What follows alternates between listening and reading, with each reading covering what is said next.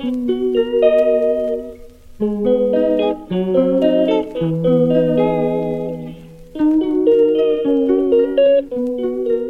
各位亲爱的小伙伴，大家早上好，我是姚老师，欢迎来到今天这一期的英语口语每日养成。今天节目当中呢，我们来学习一段来自于《绝望的主妇》第二季第三集当中的英文台词。首先呢，一起来听一下。But this time, she was taken aback by what was on display. But this time, she was taken aback by what was on display. 但是这一次，她被上演的一幕给惊呆了。But this time, she was taken aback by what was on display. But this time, she was taken aback by what was on display。 那么在这样的一段英文台词当中呢，我们需要注意哪些发音技巧呢？第一处，当 but 和 this 我们放在一起呢，会有一个不完全爆破的处理。那么此时呢，我们可以读成 but this，but this。再来看一下第二处发音技巧，taken aback 放在一起呢，我们可以做一个自然的连读。那么此时呢，我们可以有一个非常自然的连读，变成 taken aback，taken aback。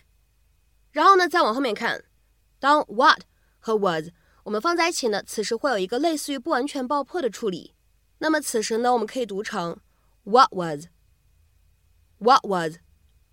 而 was 和 on 我们放在一起呢，此时可以做一个非常自然的连读，你呢可以读成 was on，was on。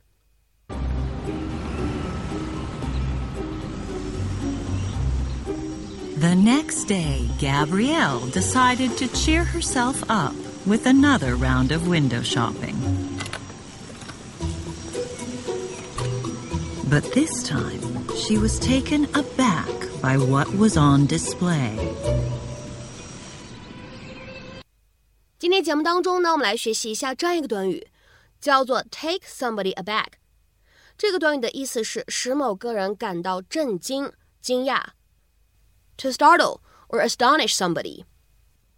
那么下面呢，我们来看几个例子。第一个，It took us all aback a bit to learn that John was moving to England next month。当我们知道 John 下个月要搬到英格兰的时候，我们都感到很惊讶。It took us all aback a bit to learn that John was moving to England next month。下面呢，我们来看一下第二个例子。He was taken aback by her caustic remark。 听到她的刻薄的言论，他惊呆了。He was taken aback by her caustic remark。下面呢，我们来看一下这样一个例子：I was rather taken aback by her honesty。她的坦诚让我挺惊讶的。I was rather taken aback by her honesty。下面呢，再比如说看一下这样一个例子：She was completely taken aback by his anger。他突然发火，把她吓了一跳。 She was completely taken aback by his anger. 下面呢，我们来看一下本期节目当中的倒数第二个例子。Derek was taken aback when a man answered the phone. 一个男人接了电话，吓了 Derek 一跳。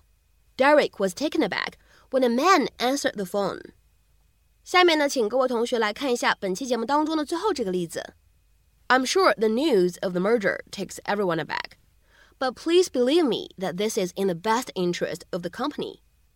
我相信大家看到合并的消息的时候，都感到非常震惊。但是，请大家相信我，这是为了实现公司的最大利益。I'm sure the news of the merger takes everyone aback. But please believe me that this is in the best interest of the company. 那么，在今天节目的末尾呢，有这样的一个英译汉留给大家，请各位同学呢尝试翻译以下句子。 并留言在文章的留言区。Bill was taken aback by the girl's directness. Bill was taken aback by the girl's directness. 那么这样一个句子，你会如何去理解和翻译呢？期待各位同学的踊跃发言。那么本期节目呢，我们就先讲到这里。